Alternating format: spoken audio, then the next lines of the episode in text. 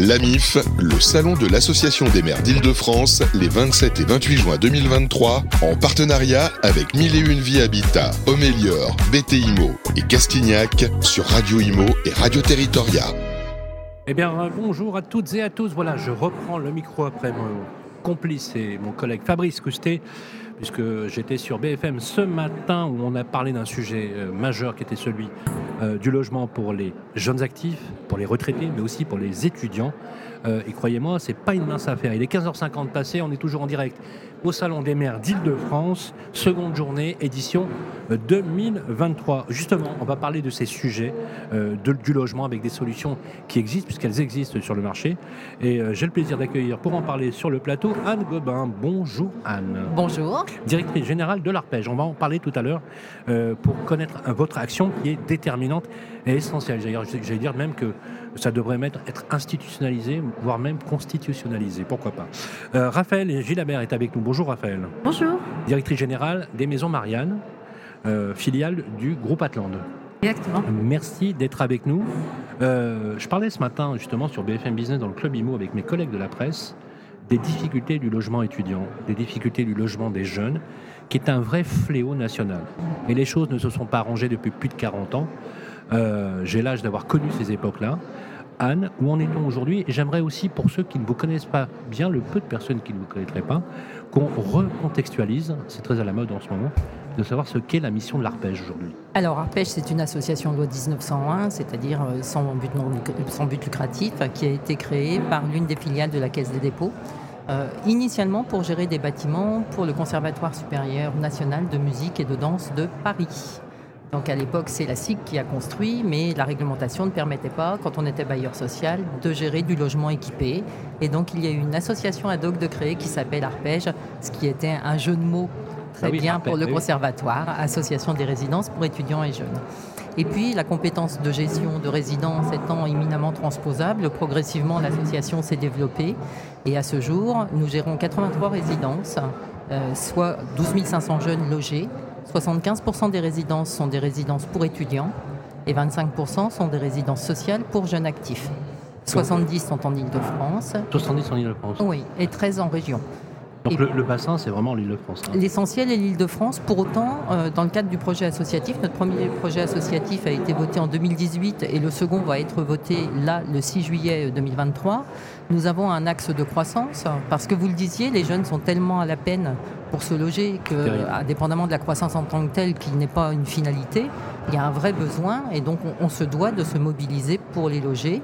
Et donc dans ce contexte-là, on a un objectif de prise en gestion de 700 logements par an que nous tenons euh, depuis plusieurs années, puisque cette année nous avons pris 1265 logements, l'année prochaine ce sera 815, l'année d'après 920 et l'année d'après plus de 1000 encore. Le modèle économique de l'arpège, vous êtes, euh, vous vivez sur l'exploitation. Oui, on vit effectivement euh, complètement du fruit de notre travail. Absolument. et c'est vraiment un cercle vertueux, puisque on est quand même sur une équation qui n'est pas toujours simple. Hein. On est entre comment est-ce que l'on parvient puisque nous sommes locataires de bailleurs sociaux, jamais propriétaires. Comment est-ce qu'on parvient à donner un loyer aux propriétaires qui, lui, lui permettent d'équilibrer l'opération et qui nous permettent à nous d'avoir une exploitation, sachant qu'on est convaincu chez Arpège que ce n'est pas seulement un logement que l'on doit fournir, mais un habitat et un environnement. Comprenez par là que nous avons neuf travailleurs sociaux qui appartiennent, enfin qui appartiennent, qui sont salariés de l'association, donc un service social intégré, euh, puisque nous accueillons des jeunes. La moyenne d'âge chez Arpège est de 24 ans sachant que 7% ont plus de 30 ans. Alors ça, ce sont ceux qui finissent leurs études, les doctorants, etc. etc. Autant dire que lorsqu'ils arrivent chez nous, ils sont tout jeunes. Pour beaucoup, ils arrivent en direct de chez papa et maman. L'appropriation d'un logement est une grande énigme. Nous avons 55% d'internationaux. Donc là aussi, c'est une vraie rupture. Ils quittent la famille, le pays, les parents.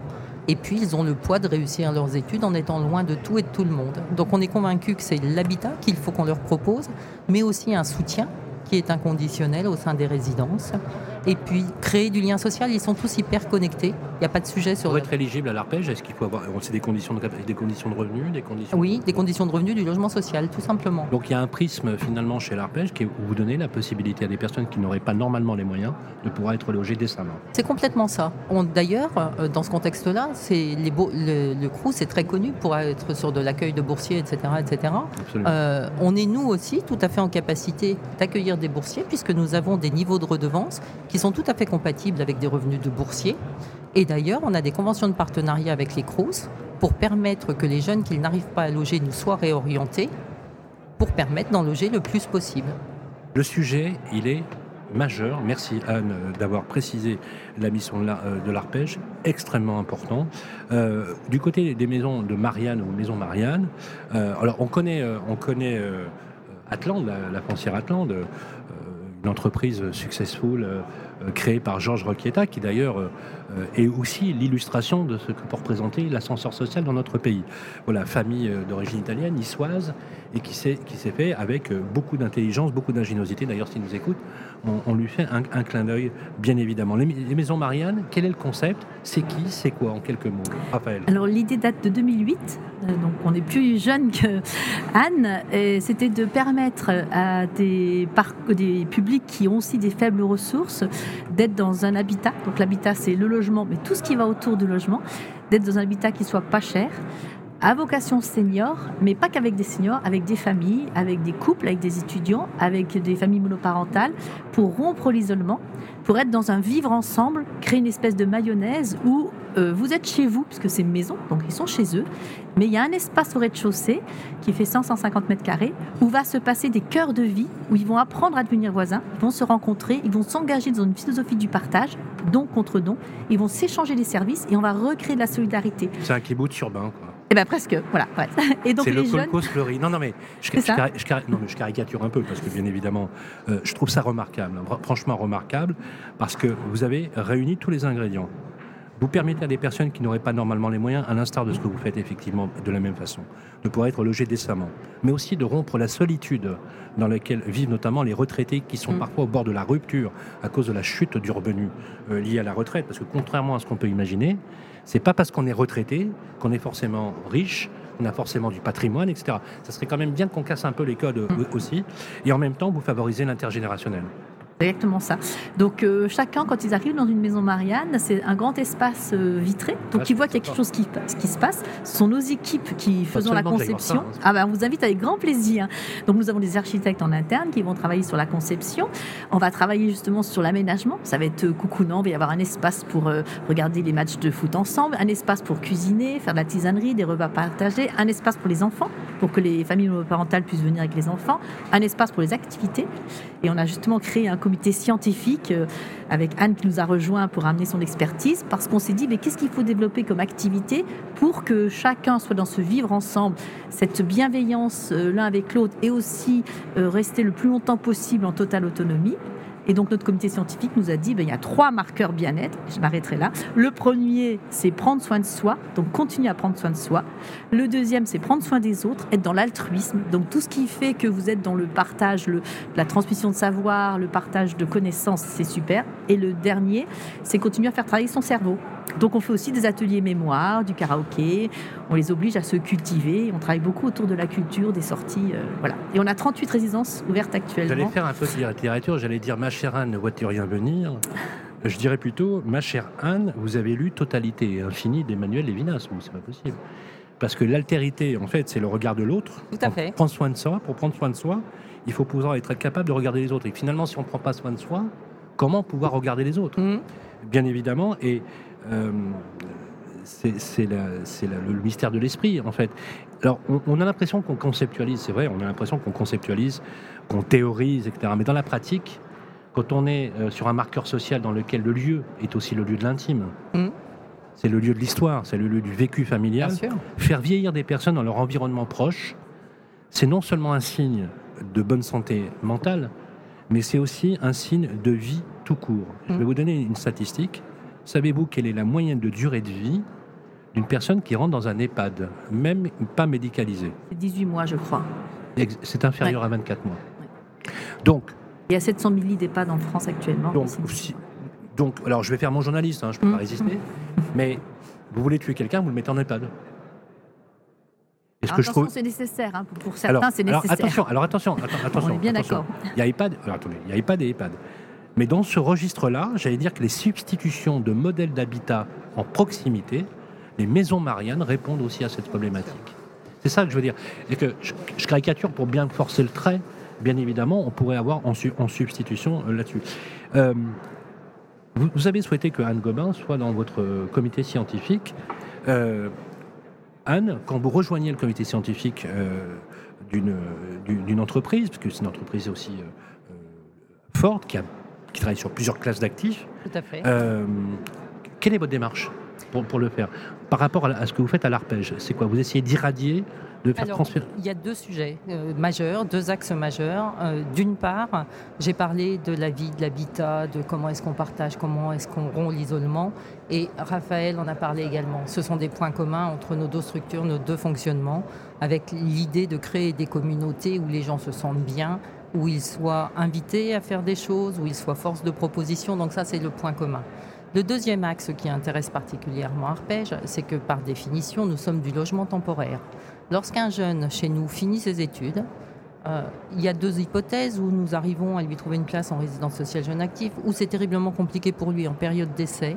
Il y a très peu de jeunes qui mmh. arrivent à accéder à un logement, d'autant qu'ils ne sont pas meublés, qu'ils n'ont pas les ressources. Qu'est-ce qu'ils deviennent après alors Alors c'est bien le secret. Hein. Il y a ceux qui repartent chez eux, il y a ceux qui sont hébergés. vous ne pouvez pas les garder plus longtemps mais eh surtout, ce n'est pas notre objet. Notre objet, c'est qu'il faut qu'ils soient ou étudiants ou jeunes actifs. Et en jeunes actifs, c'est un quart de notre patrimoine. Donc on travaille avec des bailleurs. Pour autant, je suis, je suis très très loin de dire qu'on va se coucher par terre et pleurer. Hein. On travaille avec des bailleurs, on non, mais je veux dire, Vous ne leur dites pas, bah, écoutez, c'est fini, allez dehors. Non, non, et vous savez qu'il va coucher dehors le soir. Alors déjà... Euh, non, mais je veux dire, on n'en est pas là. Non, on n'en est pas là. Déjà, la première chose, c'est que quand on les accueille, on commence à travailler la sortie pour les jeunes actifs. Parce que quand on voit la tension du marché, euh, donc on commence à initier toutes les démarches. Après, pour qu'on puisse fluidifier les parcours, puisque c'est bien de cela dont on parle, il faut qu'on ait différentes alternatives. En plus, tous les jeunes n'ont pas envie de faire la même chose en matière d'habitat, donc euh, plus il y a d'alternatives, mieux c'est. Et je me dis, euh, et c'est tout le sens de rejoindre les maisons de Mariade, que nos jeunes qui se sentent bien dans un environnement avec des actions collectives, avec une prise en charge des échanges avec les autres, se retrouver dans un logement banalisé complètement seul, sans ces espaces collectifs, risque d'être compliqué. Là où du côté des maisons de Marianne, pour continuer à dynamiser les seniors et trouver des équilibres de mixité au sein des résidences, ils ont besoin d'apport de jeunes. Donc on a forcément quelque chose à faire ensemble dans l'intérêt des publics que nous logeons, même s'ils sont chacun à un bout du cycle de la vie. Finalement, c'est très. Oui, voilà. Ce que, où est-ce que je vois, c'est le côté finalement stratégiquement très complémentaire. Très complémentaire. C'est ça. C'est dire que nous, on ouvre à peu près 7 résidences euh, par an, euh, beaucoup en Ile-de-France. Combien de bénéficiaires au total euh, sur On a 6 000 bénéficiaires actuellement. Voilà. Et donc l'idée, c'est que dans, nos ouvertures, on est entre 50 et 150 logements hein, par, par résidence Maison Marianne. Donc l'idée, c'est de dire que le public jeune qui arrivera pourra aussi animer des ateliers numériques parce qu'on a mis en place une application Marianne et vous avec nos seniors et on voit que c'est assez compliqué. On a beau avoir nos animatrices qui ont expliqué comment ça fonctionnait, on crée des espèces de binômes entre voisins pour s'entraider. On se dit que tout ce public jeune, outre le fait qu'ils vont arriver dans un chez eux de façon totalement autonome et retrouver cet espace, ce salon de convivialité où ils pourront venir en effet échanger, faire du télétravail, faire du coworking. Ils pourront aussi être force de proposition pour animer les ateliers numériques et pour entraîner nos seniors et pas que les seniors, entraîner tout le monde, euh, faire de l'aide aux devoirs, parce qu'on a aussi des enfants. Donc c'est un vrai plus pour nous ce partenariat qu'on essaye de mettre en place. Le modèle économique, parce que bon, bien évidemment, pour qu'une activité euh, philanthropique soit telle euh, ou autre, et là je suis bien placé pour le savoir, puisque j'ai la chance d'administrer une fondation qui s'appelle I Love You pour le mieux logement justement des jeunes et, globalement. il faut trouver un équilibre économique. Comment, vous comment ça se finance? Parce que vous avez deux choses. Vous construisez les maisons de Marianne. Mm. Donc ça veut dire qu'il faut trouver du foncier. Oui. Est-ce que ce foncier, c'est du foncier public qu'on vous cède parce que vous avez un projet social? Ensuite, comment vous le financez et, quel est, le, quel est le, produit dans lequel vous arrivez à dégager? Parce que ce que je comprends aussi, c'est qu'il y a des conditions de capacité Et c'est pas, les maisons de mariage ne sont pas réservées qu'à une catégorie de clients. Ah non, non, non. Alors, alors c'est tout l'intérêt du groupe Atland hein, eh oui, qui, qui, est rentré dans notre actionnariat. C'est-à-dire qu'en fait, on a une force de frappe très intéressante. Donc, on a tous les développeurs d'Atland et nos propres développeurs. Je ne parle pas de logement social. Hein. Le côté je ne dis pas logement social quand je dis mariage. non, on dit habitat solidaire, mais on vend en VFA un bailleur social. Mais j'aime pas trop, moi, le mot logement bah, social. habitat solidaire. Voilà. Habitat solidaire. Habitat solidaire intergénérationnel. Euh, J'aime bien le terme de logement social. Et je trouve dommage qu'il soit au contraire aussi mal connoté. Le logement social, ce n'est jamais que des logements qui permettent à des personnes avec des revenus plafonnés d'intégrer un logement de qualité. Mais finalement, social ou privé, c'est du logement. C'est ah, du, logement, oui, du logement. Bien Avec le même, le même standard. D'ailleurs, il y a même du, ah, ce qu'on appelle du logement social. Mais, souvent qui a un meilleur standard. bien sûr. C'est pour ça que le, le, terme de logement social, au contraire, devrait regagner ses lettres de noblesse.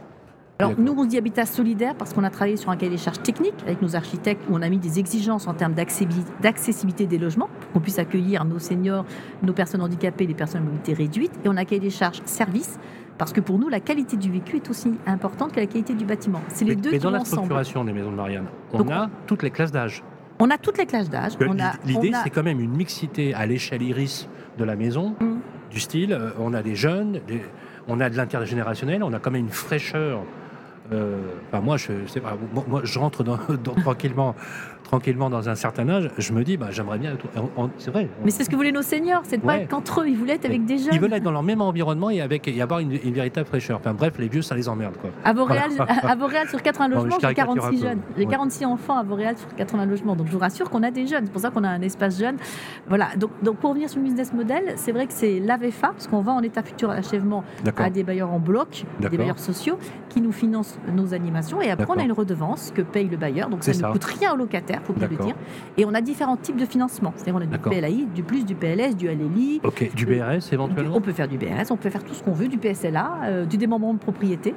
Donc on, peut accueillir 80% de la population Les loyers sont réglementés, plafonnés euh, normalement. Les charges et sont normales. L'accessibilité est, faite vraiment dans une perspective à la fois démocratique et d'égalité et d'équité sociale. Et de maintien le plus longtemps possible chez soi. Notre moyenne a eu 101 ans. En zone, tendue, en zone tendue Partout. Alors surtout en zone euh, tendue, parce bah que c'est là qu'on arrive le bah, mieux à équilibrer l'opération. C'est là qu'on a un vrai sujet de logement. Voilà. Mais il y aurait des besoins partout. Justement, dernière question sur les zones tendues, justement. Est-ce que vous arrivez à maintenir justement la présence d'arpèges dans les zones dans lesquelles il y a vraiment des besoins? Oui, alors on, est essentiellement... Vous aussi, vous avez, il y a un sujet euh, foncier, sujet d'autorisation. Alors le sujet foncier, euh, pour arpège, les opportunités nous arrivent par deux créneaux essentiels. D'une part, les bailleurs sociaux, et c'est à peu près 75% des opportunités qui nous arrivent, et d'autre part, les promoteurs, c'est 25% ah oui, quand même, c'est 75%, c'est majoritairement, majoritairement les bailleurs sociaux. On travaille avec 25 euh, d'entre eux, toutes familles confondues. Euh, et après, nous, on raisonne sur un équilibre global entre le loyer que l'on va fournir et les prix que nous allons pratiquer, qui bien sûr sont des prix de logement conventionné. Donc c'est du loyer plafonné. Euh, je vais illustrer mon propos. La redevance moyenne pour un jeune sur l'île de France pour un 18 mètres carrés est de 520 euros. Dedans, vous avez le logement, les meubles, l'eau, l'électricité, le chauffage, Internet et l'assistance par nos équipes de proximité qui sont au sein de la résidence, puisqu'on a un bureau d'accueil dans chacune des résidences et des passages des travailleurs sociaux. On a toutes les infos sur Internet, sur le site On a toutes les infos sur arpège.fr. Voilà, www.arpège.fr. Théo Benoît Ambour va mettre l'URL sur le podcast. Donc, si vous voulez euh, naviguer pendant que vous écoutez, allez-y sans aucune euh, difficulté.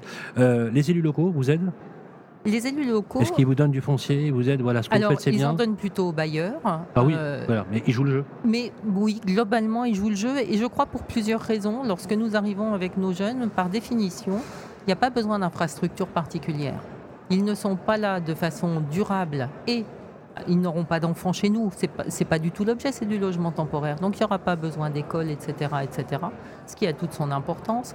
Les infrastructures sont généralement au sein des établissements, pour ce qui est du sport, par exemple. Alors quand on a du foncier, nous on a des structures externes de sport parce qu'on est convaincu que c'est aussi un axe d'équilibre, etc., etc. Euh, puis pour les bailleurs, c'est aussi une population dynamique qui peut contribuer à la vie de la ville ça n'a de sens d'avoir une résidence que si elle est intégrée dans la ville. Ce n'est pas Fornox. Mhm. Donc c'est toutes les passerelles l'intérêt. Ce qui est intéressant dans ce que vous dites, c'est parce que par, exemple, on peut avoir un élu local qui a un bâtiment obsolète qu'il donnerait à un bailleur social. qu'il le réhabiliterait mhm. et, le mettrait en gestion avec Arpège pour l'exploiter en cœur de ville C'est le cas dans la cité médiévale, par exemple d'Angers, dans lequel il y a une grosse mmh. opération. Mmh. Mais c'est le cas aussi, par exemple, à Cahors ou dans des villes dans lesquelles on a des élus locaux très, très volontaristes. On a un site internet pour. Pardon, vous voulez rajouter Oui, oui, ça peut être aussi des transformations de bureaux. Absolument. Est-ce qu'on peut appeler... un certain nombre. Est-ce qu'on peut dire que c'est une forme d'urbanisme transitoire? Complètement. Voilà. C'est de l'habitat temporaire qui permet de faire le joint, effectivement, entre la sortie des écoles, mmh. des études et l'accès dans les grandes villes, puisque un des freins majeurs de l'accès au logement, bien évidemment, euh, euh, c'est les difficultés de, l'offre. Et d'ailleurs, on ne va pas se cacher, hein, euh, en septembre, il va y avoir un choc systémique sans précédent. On a rarement vu, historiquement, hein, moi depuis 40 ans que je suis dans ce métier, historiquement, je n'ai jamais vu un stock de location privée et sociale aussi bas, bas. qu'en ce moment. Il faut juste espérer que les choses se passent bien à la rentrée. On peut en voir savoir plus sur les maisons de Marianne, www.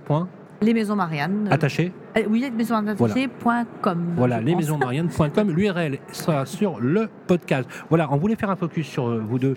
Et je gage, euh, mesdames, qu'on vous reverra avec beaucoup de plaisir sur le plateau de Radio Imo, parce que c'est un dossier que nous défendons. Donc, on sera toujours à vos côtés pour porter haut et fort la parole. Merci Anne Gobin. Merci à vous. Je rappelle que vous êtes la directrice générale de l'Arpège. L'Arpège que vous retrouvez bien évidemment sur Internet. Raphaël Gilabert, merci d'être avec nous, d'avoir passé ce moment avec nous sur le plateau. Vous êtes la directrice générale des maisons Marianne. Un petit clin d'œil à Georges Roqueta s'il nous écoute. Et vous retrouvez bien évidemment sur le site internet les maisons Marianne. Et vous m'avez invité, je viendrai avec les caméras. Avec grand plaisir. J'irai aussi vous voir avec grand, grand plaisir. Puisque la France a aussi un incroyable talent. Et si vous permettez, toutes les deux, je vais faire une petite citation pour conclure cette euh, table ronde. Euh, une maxime de Denis Diderot, l'encyclopédiste, qui disait qu'il y a deux sortes de personnes dans le monde. Il y a les crédules qui ne voient dans le monde que ce qui peut être, et les incrédules qui ne voient dans le monde que ce qui est. Les premiers, on les appelle parfois téméraires, et les deuxièmes, pusillanimes. Sans aucun doute, toutes les deux, vous êtes des téméraires.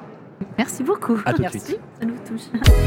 L'AMIF, le salon de l'Association des maires d'Île-de-France, les 27 et 28 juin 2023, en partenariat avec Mille et Une Vie Habitat, Homélior, BTIMO et Castignac sur Radio Imo et Radio Territoria.